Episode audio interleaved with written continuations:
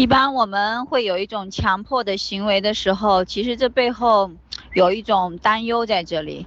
当我们越是担忧某一件事情，或者说害怕某件事情会发生的时候，那我们就会越去强化自己，说哦，不应该这么做，应该要怎么防备，应该做好哪些措施。所以这就无形中陷入了一种焦虑或者是强迫的行为。但是呢，你一定要去觉察到。为什么我会有强迫的行为？这背后我在担心什么？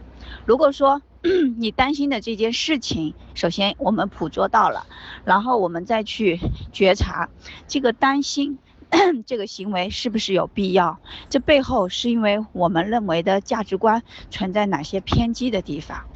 呃，我举一个我曾经的一个例子，我以前是在乙方公司，呃，专门负责写顾问报告的。那么每次，呃，第二天如果说要去面对客户开会的时候，那我内心就开始陷入了一种焦虑恐惧。那么那天晚上，前一天晚上，我肯定会，呃，怎么说，失眠，脑子里呢就不断的去回顾，呃，明天这个报告我该怎么去表达，怎么不去让对方来挑这个漏洞。那想着想着，你就会越想越兴奋，然后不断的去想，不断的去想，想到后面，就是陷入到一种什么状态？就是，嗯，害怕，害怕去开这个会，但是呢，脑子里又要不断的去重演我这个会该怎么去筹备，就脑中就陷入了这样的一种很焦虑的这种痛苦。那么，这个行为后来我基本上慢慢已经。呃，消失了，怎么消失的呢？其实当时我那时候也是在情绪低落的人生的阶段里面，那我那个时候还没有像现在这么淡定。那那时候我就是采用很简单的方法，就是去反问自己：我为什么会焦虑？我为什么会不断的去重复这件事情？那我就会问自己，那我内心就会出来一个答案，说：因为我害怕。别人来否定我，我害怕对方来这个挑我的毛病。那好，那我既然引出了这么一个答案，那我又进一步的问自己，我说，那为什么我又会害怕别人来挑我的毛病呢？然后想着想着，我就意识到了，原来我认为别人对我的否定就是对我整个人的否定。我会因为别人对我某一件事的否定，就认为我这个人很没有用，很没有价值。嗯，我的价值建立在别人的评价这样的一个标准里。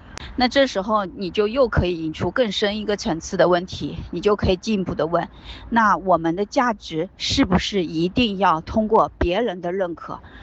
嗯，这时候脑子里我们会跳出一个观念，就是，可是身边周围的人、社会生活，呃，现实生活中的人都是这样的呀。我们都是，呃，我们的价值建立在呃老师、学校、家长。或者是工作上的领导，他们对你的肯定，你才是有价值的呀。呃，你看，呃，我们的工作收入是不是要取决于老板？我们的成绩是不是要取决于老师的评分？你看，这不就是现实吗？那我如果说这个没有做好，那我岂不是真的就，呃，真的就？被人否定的一无是处，那我不是就没有收入、没有未来了吗？看似很冠冕堂皇，或者说很很有道理的一个这个自己给自己的一个解释，但是这并不能因此让我们解脱出来，相反，我们陷入的更深的这种痛苦，啊，我们的人生就变成一定是要由对方的决定来决定你的价值所在、你的生存条件，所以。那时候我就开始想，如果真的是这样的一种哲理在这里的话，那我活得岂不是就像是一个傀儡一样？别人说这个好，我就必须去做；别人说这个糟糕，你就得违背自己的心愿。那我存在的价值在哪里？我活着的意义在哪里？这不就变成我是为别人而活的吗？那我活着意义在哪里呢？那我这跟一个畜生、跟一个动物、跟一个或者说一件物品有区别吗？所以你就会发现，这一连串会引出很多很多我们根深蒂固的一些内在消极或者说偏激的一些价值观。那你就顺着这个价值观一层一层的挖下去，你会挖掘到，哦，最终源自于我们内心的不自信，我们不够。这个内心的强大，所以我们需要依赖于别人对我们的肯定，才认为我们是有价值的。我们的价值在于，既然我们存在了，每个人都是独特的，它就有它的意义所在和它的价值所在，只不过我们自己没有发现。那好，既然如果能够建立起这样的一个扭转成一个正面的价值观以后，你就会慢慢慢慢的去。弱化你曾经的这些恐惧和担忧，那么自然所谓的强迫的行为就会慢慢的减退。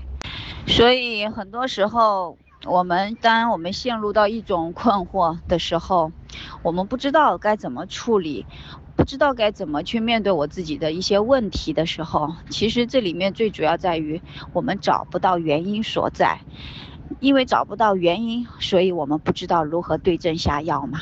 对不对？所以任何情绪来的时候，其实都不要太过紧张。我们首先先冷静回来，去了解这个情绪背后的原因到底出在哪里，你自然就会知道，啊，我们该怎么处理这个情绪了。而且往往，当我们觉察到情绪背后的原因的时候，你当下的情绪自然就迎刃而解，根本就用不着说刻意的说我要去做一个什么行为或动作才能够克服我的情绪。其实不需要，觉察的当下你就解脱了。